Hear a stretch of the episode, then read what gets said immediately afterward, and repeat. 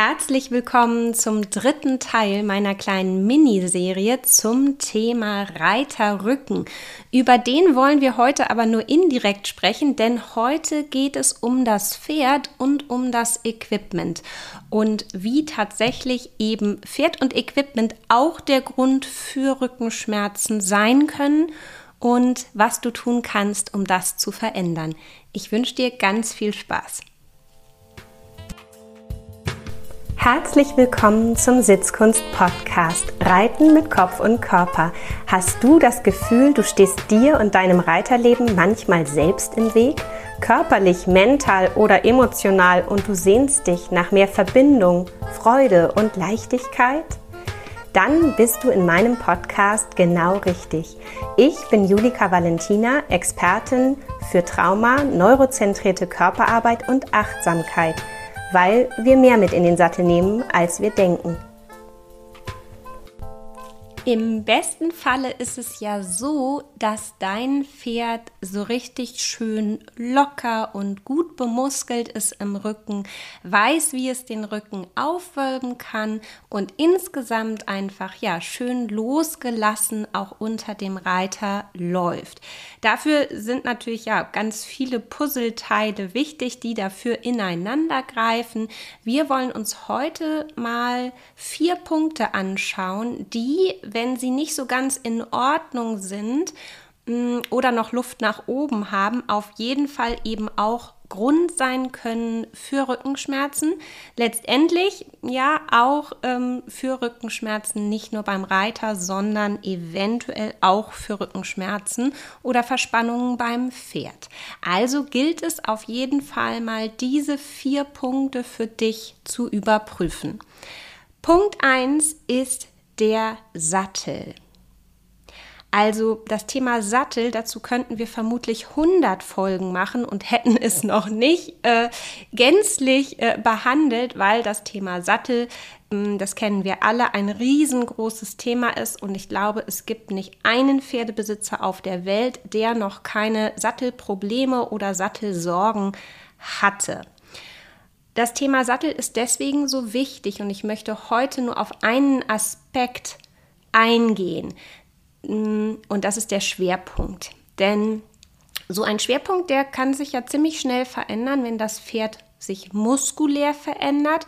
Und dabei ist es ein bisschen egal, in welche Richtung. Also ob es abmuskelt oder ob es aufmuskelt. Klar wollen wir gerne, dass es aufmuskelt, aber der Schwerpunkt kann genauso eben im Sattel sich verschieben, wenn es abmuskelt oder eben auch in der Weidezeit oder dann, ähm, wenn die Weidezeit zu Ende ist. Also wir kennen das alle, wenn die Pferde im Frühjahr dann auf die Weiden gehen, dass die meisten dann doch ein bisschen zunehmen und runder werden. Und auch das kann den Schwerpunkt des Sattels verändern. Und natürlich auch nicht nur den Schwerpunkt, sondern generell, ja, ob der Sattel weiterhin passt oder nicht. Mir geht es jetzt in diesem Punkt aber wirklich um den Schwerpunkt, weil wir wollen es ja mit dem Fokus Reiter Rücken anschauen, das Thema. Mm, und deswegen reduziere ich das jetzt so. Soll aber nicht heißen, dass es da nicht tausend und eine andere Sache noch gäbe, über die man auch sprechen könnte. Also, es ist einfach so, und das kannst du dir auch gut vorstellen, dass wenn der Sattel nach vorne kippt oder nach hinten kippt, also der Schwerpunkt nicht mittig liegt, sondern zu weit vorne oder eben zu weit hinten, dass das immer einen Einfluss hat auf dein Becken. Wenn du dich so mal auf einen Hocker setzt oder auf so einen Schemel, einen Holzstuhl, eine Holzbank, also etwas mit hartem Untergrund oder du vielleicht sogar einen Ballimo zu Hause hast, auf den du dich setzen kannst und du machst mal die klassische Beckenkippbewegung von 6 und 12 auf einem Ziffernblatt, dann kannst du ja spüren, wie dein Becken kippt. Und wenn der Sattel das sozusagen aber tut, dann merkst du auch, dass dein Becken in einer unguten Position fixiert wird.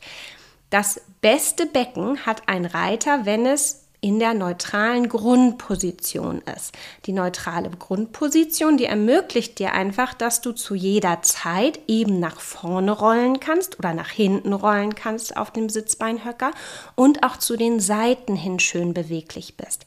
Wenn nun aber der Sattel unter dir sozusagen schon in Schieflage ist, wird dein Becken dementsprechend dem Sattel folgen. Es kann, also es geht ja gar nicht anders als dein, ne, du kannst ja nicht gegen dagegen sitzen. Also dann, das kannst du schon machen, aber dann wirst du einfach richtig fest. Ja, dann wird es auch nicht schöner.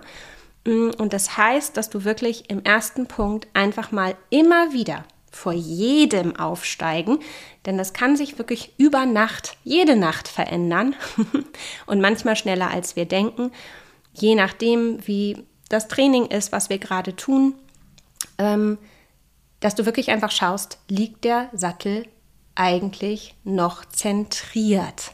Und am besten nimmst du dafür echt ein paar Meter Abstand und guckst so ein bisschen aus der Ferne. Und vielleicht musst du am Anfang ein bisschen dein Auge trainieren, um das richtig gut zu sehen. Hilfreich ist es dann, wenn man jemanden hat, der ja mal den Sattel ein bisschen hinten anhebt, vorne anhebt, sodass man einfach das Auge da ein bisschen trainieren kann zu sehen, ob der Sattel im Schwerpunkt ist oder nicht. Ziel wäre, dass der tiefste Punkt des Sattels immer in der Mitte ist. Und nur dann kann dein Becken so richtig schön Platz nehmen, können sich deine Sitzbeinhöcker ja im Sattel so richtig schön ausbreiten und mit dem Pferderücken verbinden. Und darüber spreche ich ja in Teil 1 dieser Folge ganz ausführlich von dieser kleinen Miniserie. Also, wenn du die noch nicht gehört hast, dann spring mal zwei Folgen vor und hör dir das nochmal an. Und eben nur dann, wenn die Sitzbeinhöcker und das Becken gut platziert sind im Sattel, dann gelingt dir nicht nur die Aufspannung, sondern eben auch diese Beweglichkeit. Und darüber spreche ich ja im zweiten Teil dieser Miniserie, also in der letzten Folge. Wenn du die noch nicht gehört hast, spring auch noch mal eine Folge zurück. Also der Schwerpunkt des Sattels sollte immer wirklich mittig sein. Das ist Punkt Nummer eins. Punkt Nummer zwei geht eigentlich in die gleiche Richtung, legt den Fokus aber wirklich direkt mal aufs Pferd. Denn dass der Sattel kippt, ist ja so eine Sache und dass, wenn er dich zum Beispiel mit nach vorne kippt, es dir eine Spannung im unteren Rücken macht, ist irgendwie auch klar. Genauso aber, wenn der Sattel nach hinten kippt. Wie ist das aber, wenn das ganze Pferd gekippt ist? wir wissen alle, Pferde, die sind generell erstmal so ein bisschen vorhandlastig, kippen uns also eher in der Bewegung so ein bisschen nach vorne runter da kannst du dir immer vorstellen, dass ja, wie im Pferd so ein bisschen eine Wippe verbaut ist, die einfach vorne ein bisschen runterkippt. Und wenn das ganz stark ausgeprägt ist, wenn also dein Pferd wirklich sehr vorhandlastig läuft, vielleicht dabei auch ja so ein bisschen fast fest ist zwischen den Schultern und richtig so im Widerrist vor dir weggesackt ist in Richtung Boden und du auch das Gefühl hast, es fällt dem Pferd sehr schwer oder ist kaum möglich, sich tatsächlich im Halsansatz und im Widerrist aufzurichten. Und irgendwie merkst du auch, dass diese Wippe gar nicht so richtig beweglich ist in Richtung der horizontalen. Und das wäre ja erstmal das Ziel, dass eine Art Grundbalance äh, entsteht. Dann kann es eben sein, dass dieser subtile Zug nach vorne unten in der Bewegung dazu führt, dass du Rückenschmerzen bekommst, weil du versuchst unbewusst im Körper dagegen zu halten und das passiert oft im unteren Rücken. Das heißt, so ganz einfach plakativ ausgedrückt, vorhandlastige Pferde, die so richtig in den Boden reinlaufen, können einem Reiter Rückenschmerzen machen. Auch deswegen, weil ja meistens einhergehend die Hinterhand so ein bisschen höher gestellt ist und diese Bewegung der pushenden Hinterhand eben auch nicht mehr so richtig weich durch den Rücken bei uns ankommt, sondern manchmal so ein bisschen starksig ist. Also die Bewegung, die wir dann spüren, ist oft auch so ein bisschen unangenehm im Rücken. Also auch daran könntest du es merken, dass der Bereich hinter dem Sattel im Rücken des Pferdes eher so ein bisschen statisch fest ist und das Pferd ja eher mit den Hinterbeinen nach hinten rausläuft und ein bisschen so wie ein Leichtathlet ähm, ja schiebt und pusht, aber gar nicht mehr so richtig das Becken gut kippt und den hinteren, unteren Rücken weich werden lässt. Denn das ist das, was so einladend ist hm, für den Sitz des Reiters, wenn das Pferd wirklich ja, den Rücken da weich werden lässt, auch wirklich in der Beckenrotation schön arbeitet und unter einem eben in einer guten Grundbalance ist. Und wenn dann der Sattel auch noch in einer guten Grundbalance ist, dann hat man einfach schon ja viel bessere Ausgangs, eine viel bessere Ausgangsposition, sagen wir mal so. Und natürlich bei einem jungen Pferd ist das vielleicht so noch nicht gegeben. Und dann ist ja das Ziel der Ausbildung Stück für Stück des Trainings am Boden, unterm Sattel auch dem Pferd so ein bisschen diese Balanceverschiebung zu zeigen. Und das ist auch gar kein Problem. Also mir ist nochmal ganz wichtig zu sagen, dass ja hier auch immer der Weg das Ziel ist und es nicht darum geht, jetzt irgendwie über Nacht oder innerhalb von einer Woche die Balance des Pferdes verändern zu wollen, denn das würde vermutlich eine Menge von Druck benötigen, gerade dann, wenn es für das Pferd nicht so einfach ist. Aber mir ist wichtig, dass du für heute nochmal mitnimmst aus dieser Episode, dass wenn du Rückenschmerzen bekommst beim Reiten, der Grund eben auch in der Vorderlastigkeit deines Pferdes liegen kann. Das ist Punkt Nummer zwei. Punkt Nummer drei ist die sogenannte Rumpfschwingung. Hm, ein Pferd in der natürlichen Bewegung hat ja eine Rumpfschwingung. Das heißt, der Rumpf, der schwingt von rechts nach links, sodass die Hinterbeine schön nach vorne vorsetzen können. Das ist erstmal so der natürliche Bewegungsablauf. Nun kann ein Pferd, wenn es sich so bewegt, die Hinterhand schön vorsetzen, das Becken schön abkippen, weil der Rumpf zur Seite Platz macht.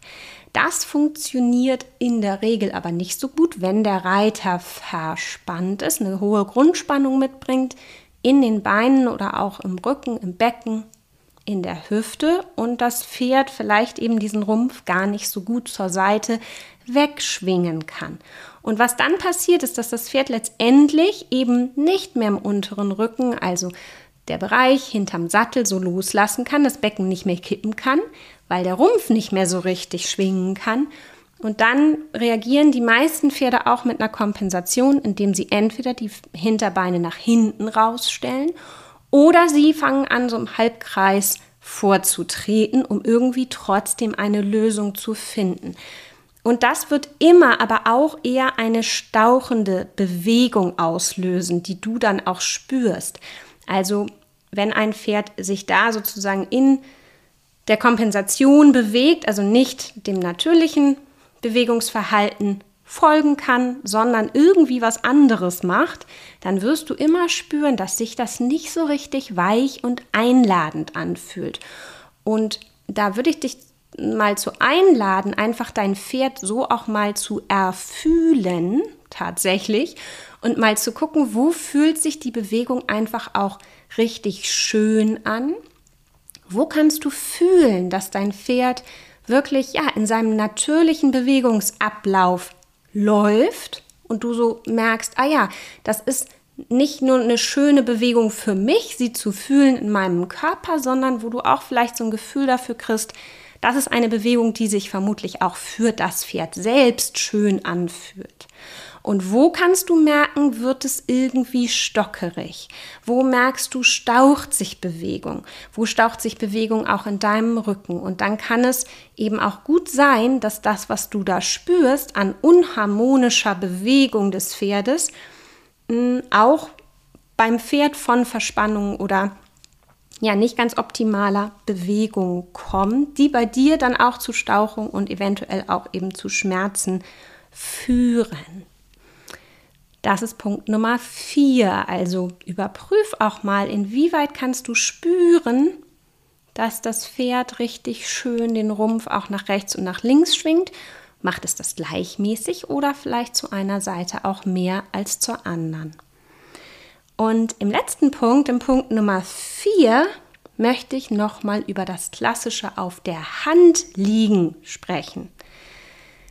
Auch das ist, kann natürlich wirklich ein großes Thema für sich sein und könnte sicherlich auch mehr als eine ganze Podcast-Episode füllen. Ich möchte es heute einfach nur mit anführen, dass das auf der Hand liegen oder sich schwer machen auf der Hand, also jeglicher Druck, den das Pferd macht auf die Reiterhand, immer dazu führt, dass wir im Rücken gegenhalten müssen in, also dass der Rücken einfach da reagiert, weil was würde sonst passieren? Wir würden letztendlich ja vorne überkippen. Das heißt, auch unbewusst wird dein Rücken immer dafür sorgen, dass du so mehr oder weniger in der Vertikalen bleibst und auf dem Pferd, ja, und dich da nicht runter nach vorne ziehen lässt. Das ist eine ganz unbewusste Reaktion deines Nervensystems, dafür zu sorgen, dass du irgendwie da mehr oder minder gerade oben bleibst. Und natürlich könnten wir das Thema jetzt sehr, sehr groß ausrollen und nochmal darüber sprechen, warum liegt denn ein Pferd auf der Hand oder macht sich fest oder ist nicht so richtig ansprechbar im Maul, so würde ich das gerne formulieren. Also welche Erfahrungen hat das Pferd vielleicht in der Vergangenheit auch gemacht, die dazu führen, dass es überhaupt so einen Weg wählt, fest in der Hand zu sein. Für mich sind das oft rein aus meiner Erfahrung heraus Pferde, die eben auch schlechte Erfahrungen gemacht haben mm, und die so ein bisschen fast wie aus so einer Art Eigenschutz gewählt haben, lieber in den Druck zu gehen, nach vorne unten, um im Prinzip andere Dinge zu vermeiden. Also oft ist es für mich eher eine Vermeidungshaltung, eine erlernte Hilflosigkeit, könnte man vielleicht sogar sagen. Und schreib mir gerne, wenn du andere Erfahrungen gemacht hast oder andere Gedanken. Das würde mich sehr interessieren. Meine Erfahrung aus all den Jahren, die ich Jungpferde geritten bin, und ich bin zeitweilig in meinem Leben mehr als zehn Pferde am Tag geritten, die alle so zwischen drei und fünf waren, und habe einfach wahnsinnig viele junge Pferde in meinem Leben schon geritten.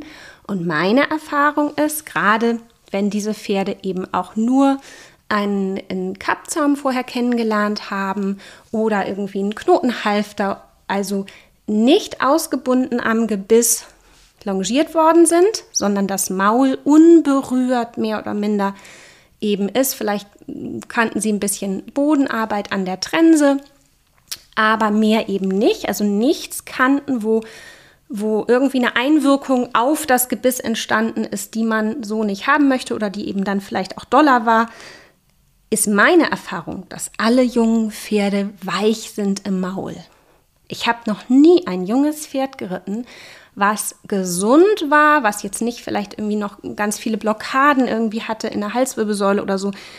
Sowas habe ich auch schon einmal erlebt. Da hat das sich in der Hand dann auch wirklich komisch angefühlt und dann kam auch ziemlich schnell heraus, dass das Pferd wirklich äh, mehrere Blockaden in der Halswirbelsäule und im Genick hatte und das hat man in der Hand gespürt. Und da habe ich auch sofort Alarm geschlagen, weil ich gesagt habe, also mein Körper hat gesagt, das ist nicht normal, da, da stimmt was nicht. Und so war es dann auch. Und ansonsten ist meine Erfahrung wirklich, dass ein jungfräuliches Pferdemaul soft ist, weich ist und neugierig zu verstehen, was man, was man versucht über den Zügel und über das Gebiss zu kommunizieren. Das ist meine Erfahrung und somit würde ich immer, wenn das anders ist und ein Pferd stark stützt, gucken, wo kommt es her. Also wenn du so ein Pferd hast, dann geh einfach auch noch mal auf die Suche und ja, die die Antwort, die kann vielleicht in der Vergangenheit liegen, vielleicht hat sie auch gar nichts mit dir selbst zu tun, sondern mit der Geschichte des Pferdes, was das Pferd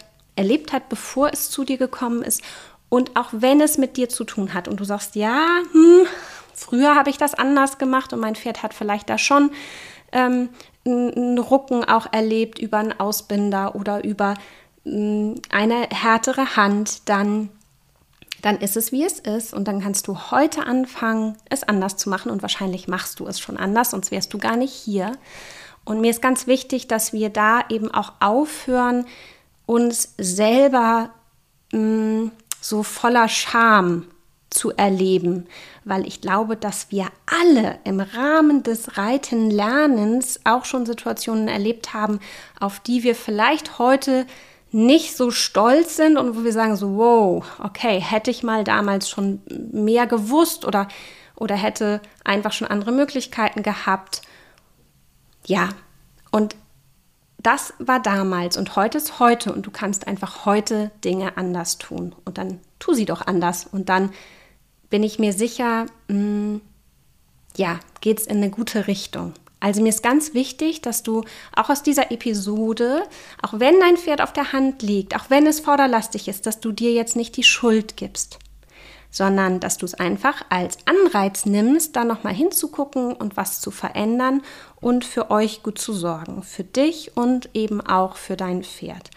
Und in dem Rahmen habe ich sehr gute Erfahrungen gemacht bei Pferden, die im Maul nicht mehr so ansprechbar waren, die für sich einfach entschieden hatten, sich da so ein bisschen ich nenne es jetzt mal m, hm, totzustellen, da habe ich super Erfahrungen gemacht, die auch wirklich erstmal gebisslos zu reiten und erstmal so, dass das Maul ja wortwörtlich sich erholen darf hm, und dass da einfach erstmal gar nicht mehr was passiert, dass dieser Kanal, der vielleicht so ein bisschen für die Kommunikation zu stark benutzt worden ist, dass der einfach mal so ein bisschen, dass da so ein bisschen Gras drüber wachsen darf, auch neuronal gesehen, ne? weil wenn da jetzt dann eben keine kein Input mehr kommt, dann gibt es ja einfach auch die Chance, dass das Neuronal das wieder so regeneriert und einfach das Gehirn auch da ein bisschen aus der Alarmbereitschaft rauskommt. Und ich habe schon die Erfahrung gemacht, dass wenn das Pferd dann nach einer Weile das Gebiss auch wieder kennenlernt,